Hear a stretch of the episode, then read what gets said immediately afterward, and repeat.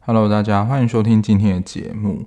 今天要聊的呢，就是《恶鬼》，应该算最近蛮应景的剧吧。虽然在播出的时候，就是台湾的鬼门开应该已经开了一个礼拜，不过就是鬼门开的时间大概有一个月，不知道大家会不会是怕鬼门开这件事情呢？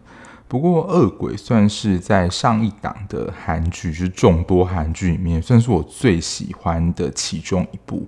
整个剧情的故事真的很饱满，就连一开始的片头有一个硕大的眼睛，我相信有蛮多人啊，可能因为这个题材而感到害怕。的确，如果就是看片头，可能一开始就被吓到，说赶快关掉。就是的确有一个蛮吓人的眼睛，其实那个眼睛看的时候，其实就有点毛毛阴森的诡异感。在金泰梨演二五二一之后，算是整个人气啦。不论是第一次看到他演戏，或者之前有看过他演的一些戏，我相信有蛮多人就是被二五二一就是整个大圈粉。我自己虽然不到加入头号粉丝的程度啦，但确实蛮喜欢金泰的演出。不过，真的这个类型，我就是劝退很多人。而且，它的片名摆明叫做《恶鬼》，所以你以光你直觉想说，它一定就是一部惊悚片。而且，其实，在看的时候，真的有鬼的出现，不是什么灵异传说或是谣传，里面是真的有鬼，就是灵异化妆有鬼的出现。那卡司呢？除了金泰林跟吴正式之外，我觉得这部的一个亮点啊，在一开始播出之前呢，就是编剧，也就是金银机编剧。经营编剧里面，我除了智异山我没有那么喜欢之外，我觉得最知名的应该就是信号吧，就是大家在敲破完第二季，还有失战朝鲜也蛮算是品质保证的。所以其实，在开播前，我觉得这部恶鬼的声量算是蛮高，而且大家都蛮期待。简单来讲呢，恶鬼的故事结构有点像是一个民俗学者，然后他的女儿被恶鬼附身，这个女儿就是金泰梨饰演的具赛莹。然后另外一个民俗学者的母亲同样也被恶鬼杀害。然后另外一个民俗学者就是由吴正式饰演的连海上。他们为了要找出封印恶鬼的方法，然后一起踏上旅程的故事。诶，这样讲没有突然变成一个温馨的小故事？但其实整个调查结构都弥漫在一股悬疑，而且有点侦探元素。其实一开始看到民俗学者这个设定啊，还有要寻找封印恶鬼的方法，其实我第一时间想到它很像就是那种日本风的恐怖元素故事。我想，这可能是在东方，不论是日本啊、韩国，蛮多流传这种习俗跟风俗的。不过我先讲啦，他从第一集开始，我觉得一开始就在酝酿一个恐怖的气氛，就是这个恶鬼能力。这个恶鬼的能力呢，是强大到能够让人去自杀的。他有个能力，我觉得是蛮强的，就是可以假扮别人的声音，然后让你有自信心的去开门，然后就是像那种恐怖悬疑片一样，他就说抓到你喽，但其实那根本就是鬼假扮的，就是他假扮别人的声音。我刚刚会说很像是一些日本恐怖民俗间的故事，就以前有蛮多日本恐怖游戏的故事，我觉得蛮多都是这个设定，就是在一个小村落或者一些习俗相关的。就是可能年纪稍长，然后在玩游戏，甚至有些好像有改编成电影，有一部叫做《死魂曲》，还有一个是《灵》系列，就是用照相机去照鬼的那个游戏。里面游戏角色里面，要么就是记者啦，或是这种恐怖游戏的炮灰，就是民俗学者，他们都会去调查一些村庄或这些习俗。以现今的角度来看，其实都相当的不人道。都跟过往的习俗比较有关啦，比如说为了保有村庄就是不淹水啊，或是干旱等等，他们会用献祭女童或是小孩的方式。他们认为透过献祭的方式能够平息那个神明或是鬼神之怒。我觉得这个习俗啊，如果没有外力，比如说像故事一样，就有民俗学者啊这些游戏角色介入，就是主角介入之外。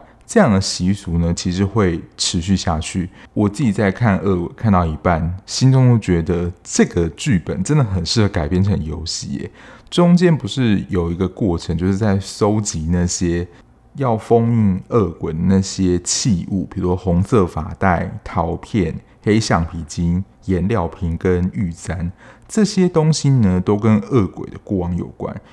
找到这些东西呢，就是原本他们想要是封印恶鬼，然后能够了结就是恶鬼心愿。结果呢，跟他们想的都不一样。原本恐怖片的元素在这部片里面，其实我觉得一样也没少，就有特定几样东西，你在恐怖片它就是会常出现，而且你会觉得很毛。第一个就是镜子，镜子本来就是鬼片跟惊悚片好朋友，只要有镜子出现呢，基本上离吓人的点就是不远了。就是这个恶鬼呢，他本来就是附身在具赛身上，经过镜子看到可能是不同张脸。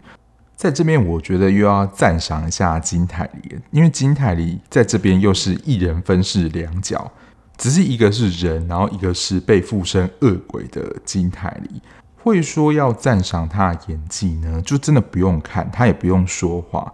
靠他演的方式就知道他现在到底是原本的聚散影，还是已经被恶鬼附身的聚散营。从车站前的大镜子就知道，恶鬼虽然躲在镜子内，但他什么时候会跑出来，其实我们也不知道。我觉得到后来啦，最主要恶鬼就是他想要变成人活着，因为他没有实体嘛，把原本的散影关在镜子内。我觉得这也是蛮厉害的。第二个，我觉得虽然是在恐怖片里面比较不常出现，可是在这部也是一个至关重要的元素，也就是门。门在这部有点像是一个阴阳的交汇点。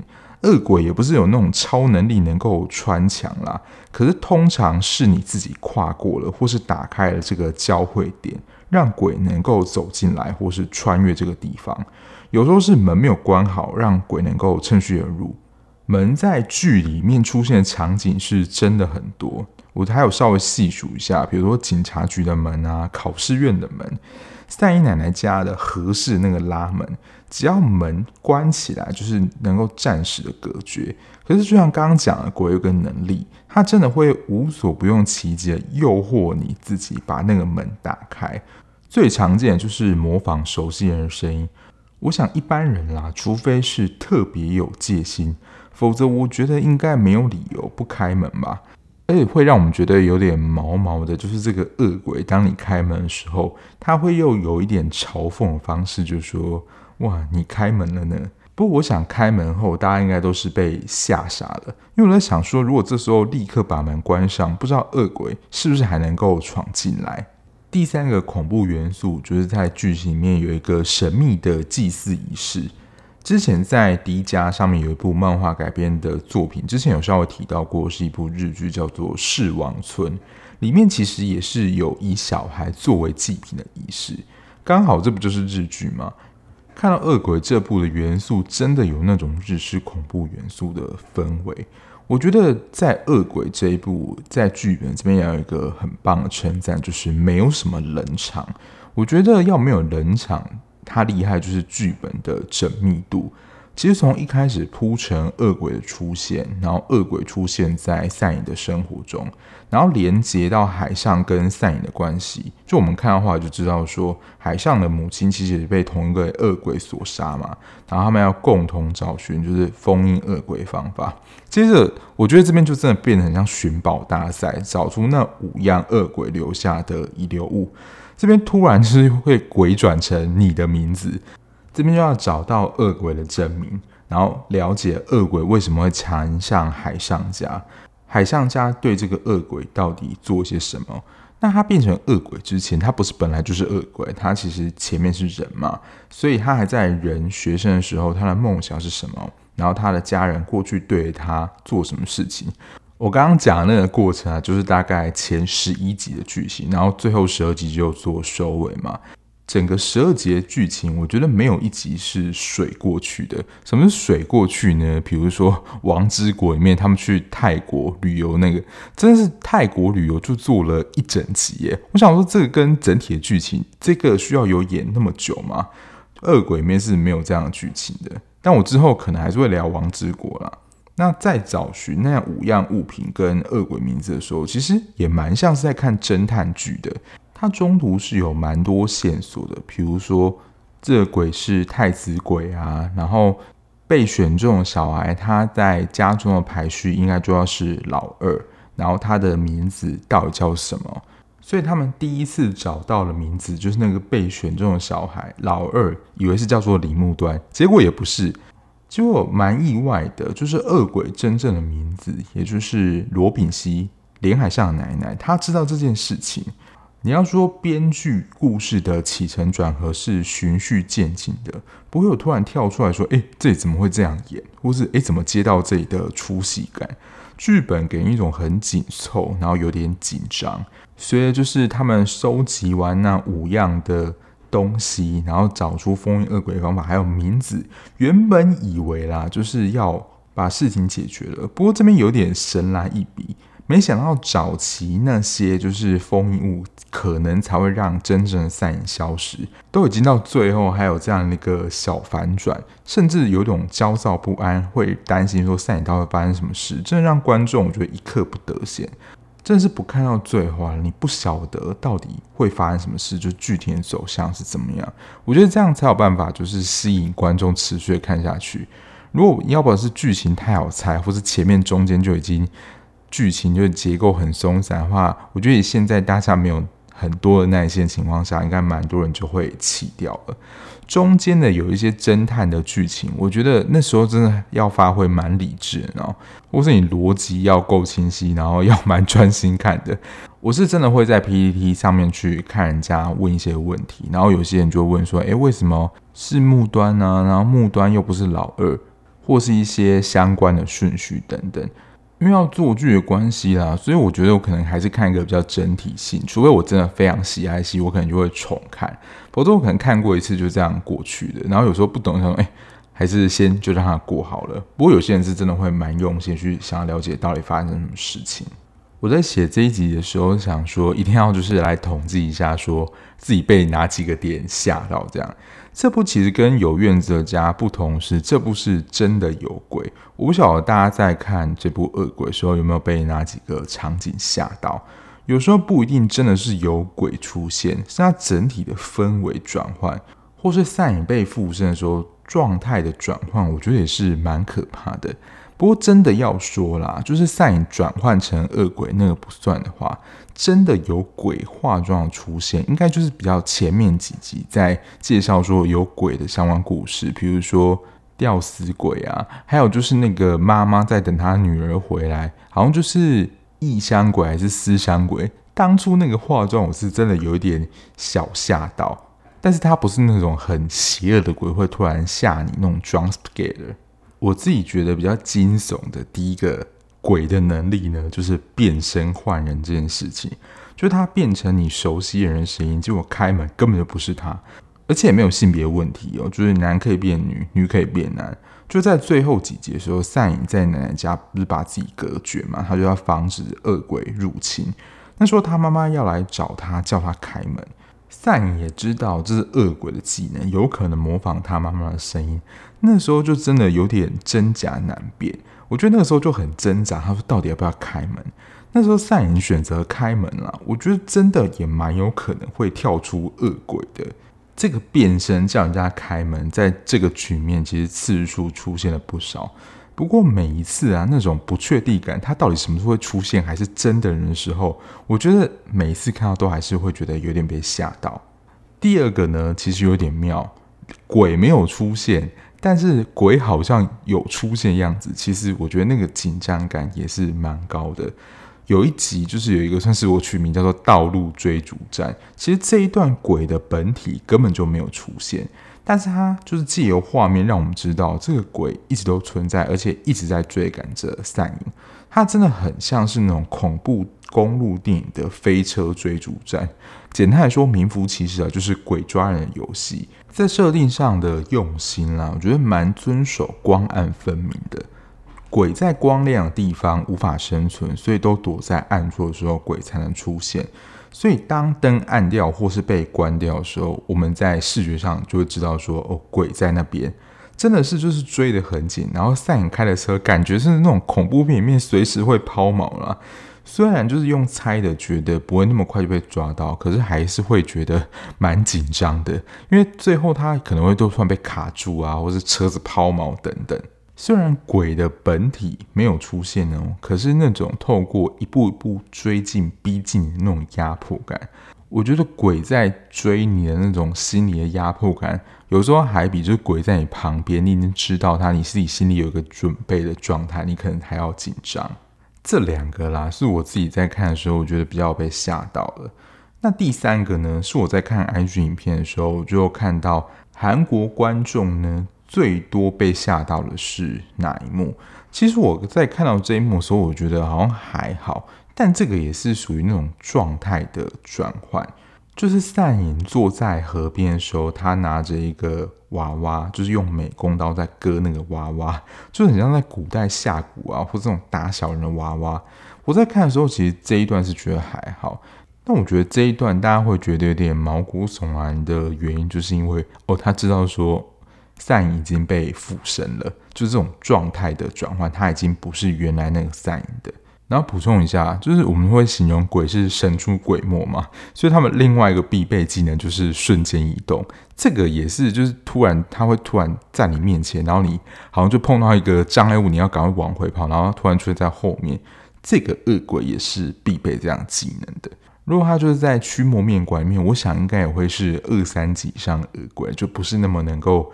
好好处理那种鬼，哎，就像片名一样，他就是恶鬼，他就是带有恶意要攻击你，然后让你过得不好过，不是那种什么开心鬼。以前有一个电影叫做《开心鬼放暑假》，不是那种，是真的会置你于死地的那种鬼。不过，当我们在探寻，就是寻找封印恶鬼的方法，就是恶鬼到底为什么会出现，然后是什么原因让它变成恶鬼呢？其实另外一个主题。在看的时候，应该也会有这样的感觉或想法吧。就是人心呢，其实比鬼还要恐怖，或者更精确来说，就是拥有欲望的人心，其实比鬼更恐怖。就我们在看的时候，其实随着一些就是剧情推演，我觉得案情算是相当单纯啦。也就是海上家祖先的贪欲，也就是他奶奶。我们看到之后就知道说，他们就是为了要能够长保家族，甚至我觉得。更精确来说，是他个人的财富啦，买通了当时的巫女，杀害当时被献祭的女童，也就是真正的恶鬼相依。就我记得应该是第九、第十的时候，我们才知道恶鬼真正的名字。不过我们第一时间知道小女孩真正姓名，也是从海上奶奶说出来的。不过有个对比啦，就是善影家是家境比较穷的小孩。海上家就是有钱的大户人家，而且海上他的职业是教授，收入不错之外，他能够专心做这样民俗学者的教授这个职业，其实也是前朝人累积下来的财富，才能够让他就是成就了这样的自己。海上无正司的角色，我觉得有一点原罪啦，不过他的确也有吃到，就像刚刚讲的，他家族留下来的福利跟资源嘛。不过海上奶奶就是为了要维持这个财富，不惜牺牲丈夫，然后还有她的儿子。到现在来，甚至海上这个孙子也可以不要。就他讲的，我都已经牺牲我老公还有儿子，还怕再牺牲这个孙子吗？所以我说，比起维持这个家族的财富而言，维持他自己的财富跟荣华富贵，我想可能才是他最主要的目的。不过我真的会想一个问题：说他到底怎么样才会满足？到底怎么样才够？因为其实你只想要更多，就会冒生一个问题，就是永远都不够。我就在不知不觉啦，也失去了自己的底线。我在网上看那个论点啦，我觉得还蛮不错的。就是他即使拥有这么多的财富，大家在剧情当中应该能够发现，他几乎整天都坐在那个办公室里面战战兢兢的，然后也没有什么休闲娱乐。他几乎整天关在那个房子，哪里没有去？那即使你拥有那么多财富，这样的人生到底有什么好？有什么样的乐趣呢？我觉得这有点像是，就是有一些人他会埋头苦命去工作，然后拼命的赚钱，可是到时候他真的要花钱的时候，他花不下去，或者他可能身体已经在赚钱的过程当中已经被搞坏了，他就要拿那些钱去治疗、看医生，就变成他的医药费。到那个时候好像才会想到说，那我那么拼命赚钱，到底是为了什么？我觉得这点真的是还蛮令人可以去思考的。另外一个点啦，我觉得从恶鬼相依还有赛影身上可以去讨论的一个算是议题嘛，也就是生存这件事情。原本这个相依呢，他只是附身在赛影身上，但他后来呢，其实就一直想要取代赛影，就是把赛影关在镜子里面，他可以取代赛，变得真正有他自己的形体嘛。我觉得忘记是在哪一部电影还是剧里面看到，他们最渴望就是这些可能恶鬼啊，或是这些灵魂。他们最渴望就是有一个实存的形体，因为你没有身体，你没有实体，其实对方你想要跟人家接触什么，对方是无法感受到的。从相应的成长过程，其实我们就可以看到，要生存下去本身就很困难。就相依跟木端在对话的时候，我觉得木端真的很天真啦，我觉得他很本能的觉得自己肚子饿了，然后跟姐姐说。我肚子饿了，我要吃什么，或是有什么好吃的，就是很天真的样子。可是他的父母亲也因为贫穷而无法活下去，而跟巫女做了这个算恶魔的交易啊。那个年纪的孩子就直觉说自己是被父母卖掉，然后被抛弃的。想想会觉得很可怜，他们要活下来，要图一个温饱，是一个非常困难的事情。所以取代赛颖啦，我觉得就是他渴望延续他。想要好好的活着，当然我在网络上会有看到一些声音，就是去讨论，就是相依可恨的地方。因为的确一开始啊，看似被选中他，然后他后来不是把那个物品就给木端吗？就是木端代替他过去，就是成为巫女，算是那个祭祀的祭品。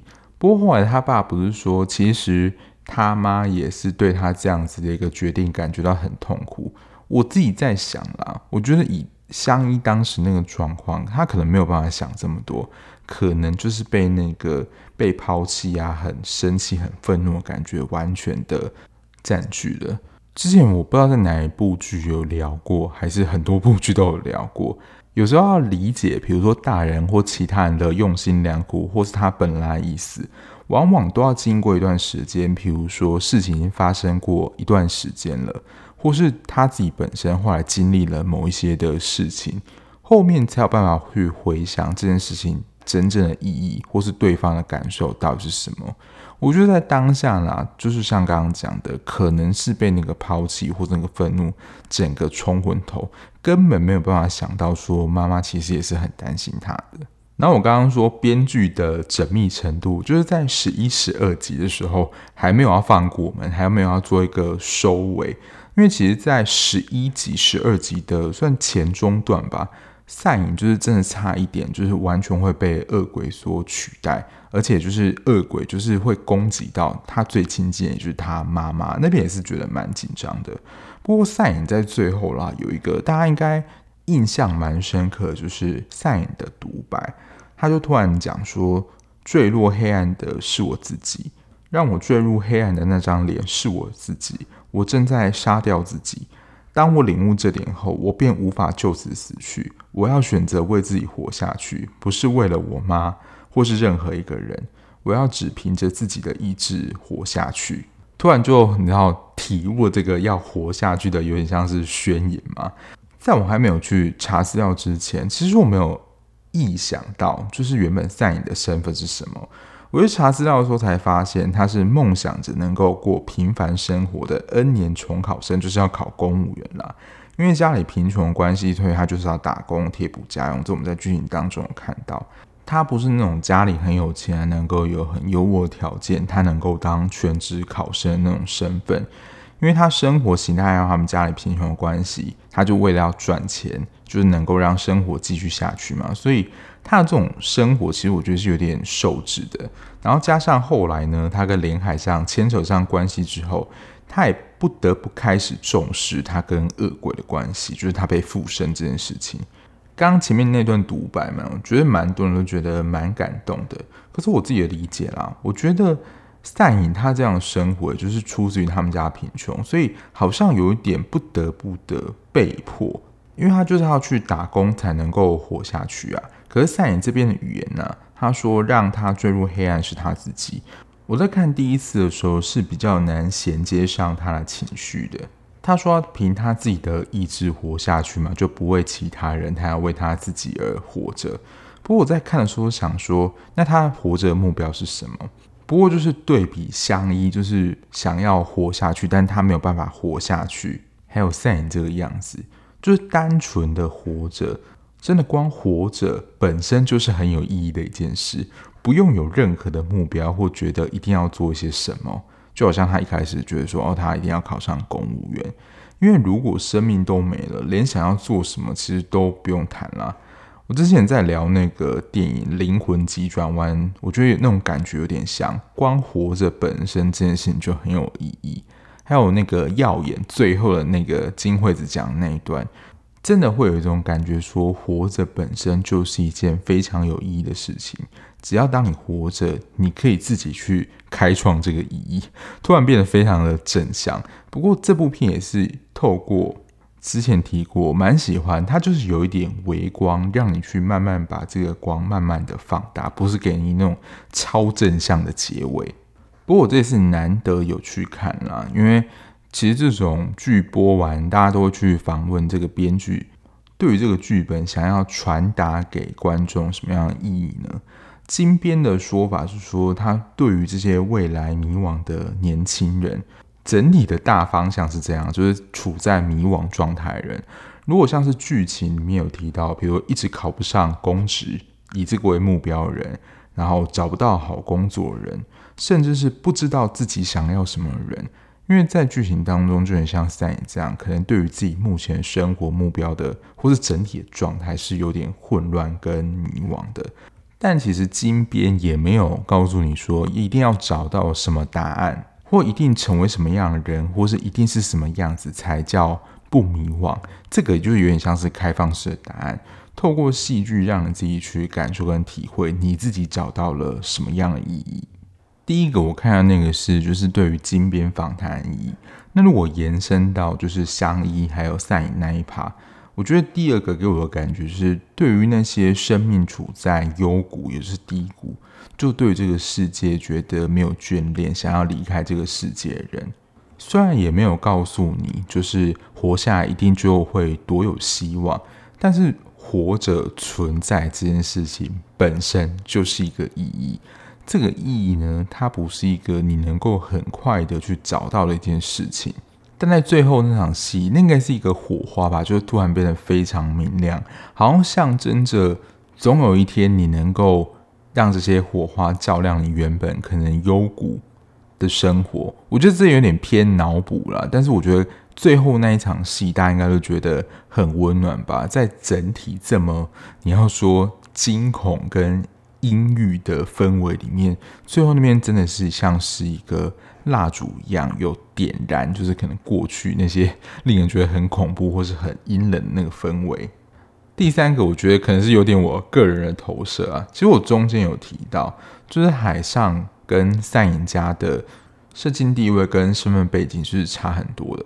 虽然海上家啦，就是那笔钱是靠召唤恶鬼才能够持续延续的。虽然他得知真相之后是很气啊。不过他能够有这个身份，其实还是我觉得可能多少有些关系啊。但赛颖家就是很贫穷嘛，我自己会有感觉，就是其实，在资源不对等的状态下，就是这些比较贫穷人，他们需要花费更多的时间才能够获取相对资源。其实之前在聊一些就是升学的相关电影，那些有钱人家就是比穷人家的小孩拥有更多资源。他们可以透过补习啊，然后补才艺来加强，不论是他的学科或是才艺。可是，如果是贫穷人家的小孩，你在学校接受的教育一样，但是如果你是想要去补那些额外习，然后你又没有钱的话，那你要怎么得到钱呢？爸妈又没有办法支援的话，那就是能够靠你自己打工去赚那个钱。那为了要赚这个钱呢，又要花那些时间。可是呢，原本那些站在你要说有钱人家，他们是不需要花这个时间的。所以俗话说，时间就是金钱，没错。你必须要花这些时间，才能够换取到这些金钱，然后你才能够取得这些资源。有一句话，大家应该都有听过：就是上天给每一个人的时间，一天都是二十四个小时，就是每个人都是二十四小时，这件事情是公平的。可是其实我后来想这句话，就是时间上是二十四小时，没错。可是就像刚刚讲的，并不是每一个就是价值都是一样的。需不需要去为了取得某些资源去花费这个时间？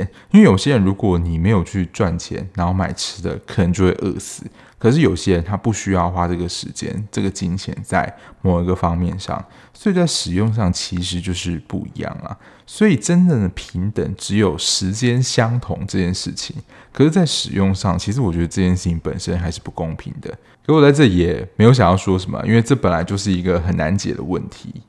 总结来说呢，就是撇除，就是你一看到它是鬼片或惊悚片不会打开的观众之外，金银姬编剧在这一部，我觉得有发挥他过往的水准，就是剧情的细致，还有他传达的寓意，然后演员的演技就是泰梨，我觉得又可以预约，就是明年百想的时候可以先预约起来，因为就是不论是原本被附身的散银，还有原本的散银。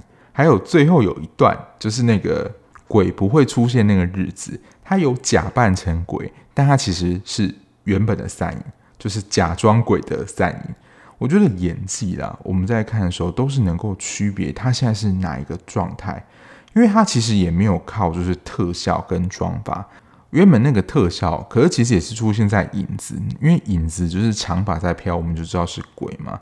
可是基本上在演的时候都是同一个人，要能够演到让观众能够看出清楚的差异，我觉得这蛮不简单的。前面还有一些像饿死鬼啊、异乡鬼，那是真的在装扮上比较像鬼片上会出现真正的鬼，其他的几乎就都是泰迪，就是有没有被附身状态的差别。我觉得被吓之余啦，有一些观众还是会觉得蛮感动。我自己在看的时候，第一时间啦，没有那么的被触动，因为赛那个觉醒其实来的有点突然，是对我来讲有点太快了，我还没有反应过来。我觉得这一部对我的定位，就是中间那个过程，真的是蛮像是侦探片的。但是找寻那几个法器，还有调查恶鬼的过程，我觉得算是有趣。有一些我就真的很没有去深究，诶，到底是怎么样啊，或时间出现怎么样？我在网络上看到还有人分析，比如说月圆出现的时间，还有那个每一个物品代表的意义，从这方面就能够看到编剧在各项处理是非常细腻的。喜欢烧脑解谜的观众呢，我觉得也是可以来看一下的。如果你想要了解每一个细节的安排，我觉得你应该是可能会看得蛮过瘾的，因为我是稍微想一下就让它过去了。啊，以上就是这一部《恶鬼》看完心得跟大家分享，总共只有十二集而已，在第一家就可以看到了。不过要看人应该也已经看完了，就是想要赶快知道说最后结果是怎么样。那如果会怕的人呢，就是可能还是没有办法打开。但如果你是听完我今天这样讲，你觉得有兴趣，想要把它找出来看的话，我觉得算是大力推荐的。最后跟大家小聊一下，如果你是长期的听众的话，应该大家就知道我风格，应该就是我看到什么或感觉到什么，我就是会诚实的说出来。如果这个戏就是好看，或是觉得不太我的胃口，其实我都会蛮诚实的说嘛。就跟大家聊这一段，就是之前听到那个两个戏剧顾问他们在闲聊，他们做自媒体这一集，他们就讲到，对他们节目来说。诚实讲这件事情对他们来讲是很可贵的，我觉得这件事情也一样啦。因为说实在，如果你有接一些业配，那些厂商可能就是会希望多说一些好话。但我觉得我自己在讲，目前是没有违背我自己的良心，就对于这个剧的感觉。但也还是要说啦，我觉得可能前面也提过蛮多次，看剧这件事情本来就是非常主观的事情。我觉得好看，你有可能会觉得难看。那或是我觉得难看，你可能会觉得超好看。其实这些都是很有可能发生的。那如果你觉得你看剧的痛调或是想法可能跟我蛮接近的话，那你可以听听看我的想法，再看你的想法是不是一样。那如果你觉得你跟我看剧的方向啊，或是逻辑上想法很不同，那你觉得没有办法接受的话，那我真的觉得也不用硬听这个节目了，否则会觉得自己会觉得蛮痛苦的。好啦，感谢大家听到这边。那最后还是说一下，如果你喜欢这样子聊剧的 Podcast 频道的话，不论你是用任何平台收听，按下订阅键就能够比较快收到节目上架通知喽。那如果你想要了解我一些即时追剧讯息，或是跟我聊一些你最近看的剧的话，在资讯栏的地方有我的 IG。如果想跟我讲的话，或是有一些问题想要问我的话，私讯我就会尽快的回复你。那我们就下一节目再见喽，拜拜。